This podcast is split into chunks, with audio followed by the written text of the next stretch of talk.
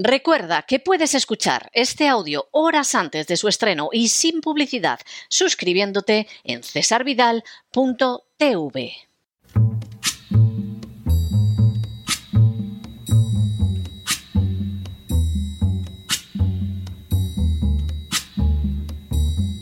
La voz con César Vidal, desde el exilio. When the night has come and the land is dark and the moon is the only light we'll see. No, I won't be afraid. Oh, I won't be afraid just as long as you stand, stand by me. Muy buenos días, muy buenas tardes, muy buenas noches y muy bienvenidos a esta nueva singladura de la voz. Soy César Vidal, hoy es el viernes 17 de febrero de 2023 y me dirijo a los hispanoparlantes de ambos hemisferios, a los situados a uno y otro lado del Atlántico y como siempre lo hago desde el exilio. Corría el año 1944 cuando se celebró en Bretton Woods una reunión de importancia trascendental, ya que en ella se decidió el futuro económico mundial. Con la Alemania nazi a punto de ser derrotada por completo, Estados Unidos perseguía imponer el dólar como moneda de intercambio universal, a diferencia de una Gran Bretaña que deseaba que los intercambios comerciales se llevaran a cabo según una canasta de monedas entre las que, por supuesto, había que incluir la libra esterlina. El peso enorme de los Estados Unidos y la carencia de oposición de la Unión Soviética a sus planes, ya que esperaba contar con la ayuda americana para su reconstrucción, permitió que las tesis americanas acabaran imponiéndose.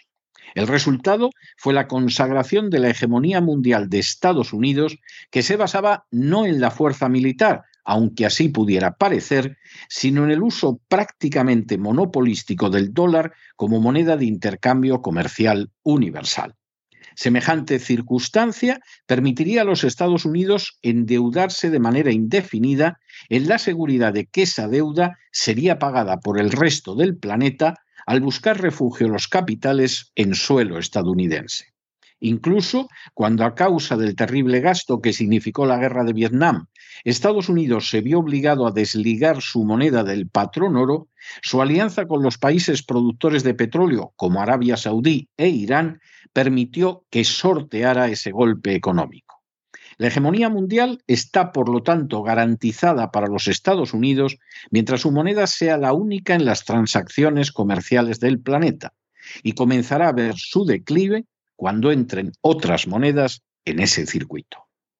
En las últimas horas hemos tenido nuevas noticias sobre el desplazamiento del dólar de su lugar de moneda de intercambio universal. Sin ánimo de ser exhaustivos, los hechos son los siguientes. Primero, las sanciones económicas dirigidas por las naciones de la OTAN contra Rusia tras el inicio de la guerra de Ucrania tenían como finalidad sacar a esta nación del intercambio internacional y convertirla en una apestada que fuera arrastrada con rapidez a la quiebra económica. Segundo, de manera nada sorprendente para los analistas independientes, Rusia no solo ha resistido las sanciones económicas, sino que ésta han dañado de manera esencial a las naciones de la Unión Europea y de forma menos perceptible a los Estados Unidos. Tercero, Así, al aceptar Rusia las compraventas en rublos y yuans, el monopolio del dólar se ha roto y distintos países se han ido sumando con creciente rapidez a la aceptación de pagos en esas monedas. Cuarto, Tan solo en los primeros meses de las sanciones contra Rusia, más del 20% de las transacciones comerciales se realizaron ya fuera de la utilización del dólar. Quinto, el pasado 29 de enero, los bancos estatales de Rusia e Irán firmaron un acuerdo que conecta sus sistemas bancarios. Sexto, de esta manera, 52 bancos iraníes que utilizan el SEPAM quedan conectados con 106 bancos rusos que se valen del SPFS. El SWIFT queda excluido, pero lo que es más grave es que lo mismo sucede con el dólar. Séptimo, semejante acuerdo permite que ambas naciones eludan las sanciones contra ellas. Si ahora más del 40% de las transacciones se realizan en rublos, todo indica que pronto el 100% se llevarán a cabo en rublos y reales. Octavo, este paso es solo el comienzo de un camino que desembocaría en la creación de una moneda que al estar basada en el oro desplazaría todavía más al dólar del lugar hegemónico que disfruta desde 1944. Noveno. Esta moneda sería utilizada de entrada en la zona económica especial de Astraján en el mar Caspio. Décimo. El SPFS ruso fue creado después del golpe de Estado de 2014 en Ucrania como una manera de defender la economía nacional de posibles agresiones occidentales, entre las que podía encontrarse la expulsión del SWIFT. Un décimo. La fusión del SPFS ruso con el SEPAM iraní tiene además una enorme relevancia si se tiene en cuenta que Irán forma parte de la Organización de Cooperación de Shanghai y que además pretende entrar en los BRICS. Duodécimo. Para colmo, el nuevo sistema resultará sensiblemente más barato que el SWIFT. Décimo tercero. Por añadidura, Rusia se ha convertido en el mayor inversor en Irán hasta el punto de que solo su entrada en proyectos petrolíferos en este país significa el 45% de la inversión extranjera total en Irán en el periodo que va de octubre de 2021 a enero de 2023. A esto se añaden otros relacionados con la energía, los ferrocarriles, las manufacturas y la agricultura. Décimo cuarto. A partir del nuevo Tratado de Libre Comercio entre Rusia e Irán, 7.500 artículos no pagarán un céntimo de aranceles aduaneros. Décimo quinto. En no escasa medida, todos estos pasos derivan de los acuerdos a los que se llegó en la cumbre de Samarcanda del pasado mes de septiembre, celebrada entre los presidentes chino y ruso y destinada a crear un mundo multipolar.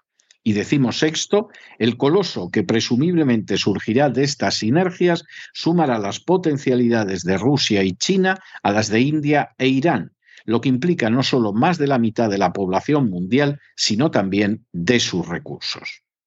El conocido vídeo del foro de Davos, donde se señalaba cómo sería el mundo en el año 2030, incluía entre sus primeras previsiones que Estados Unidos habría dejado de ser la primera potencia mundial para verse sustituido por un conjunto de naciones. Semejante pronóstico no tendría por qué cumplirse de manera inevitable, pero las acciones de la administración Biden parecen encaminadas en esa dirección.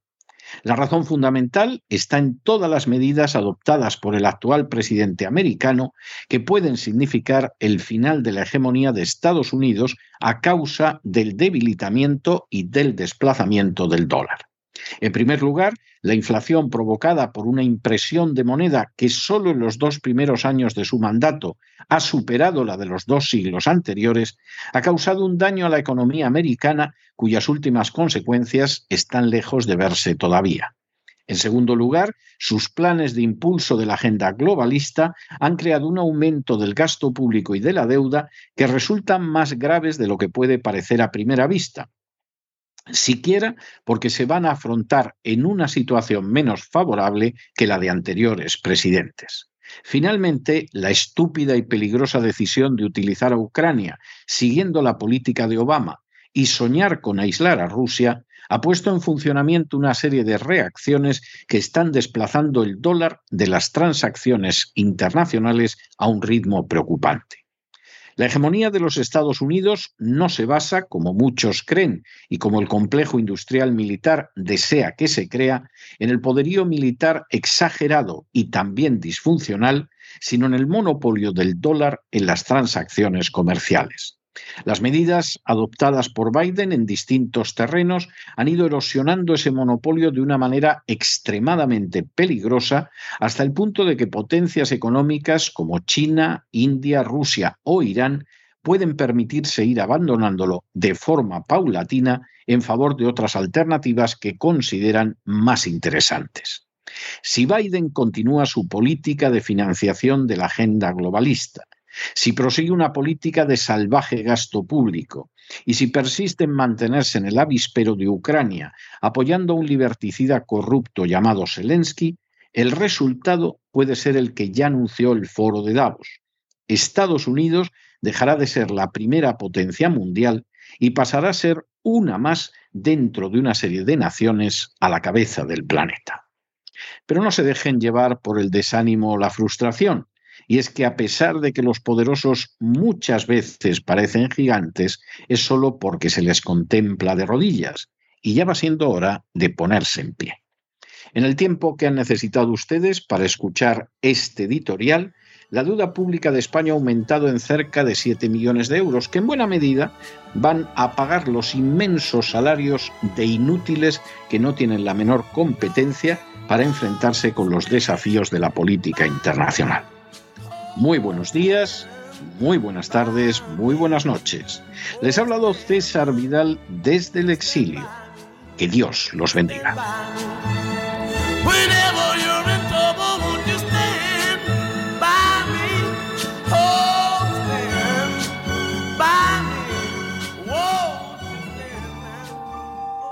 Esta sección está patrocinada por crowdfunding con el siguiente mensaje.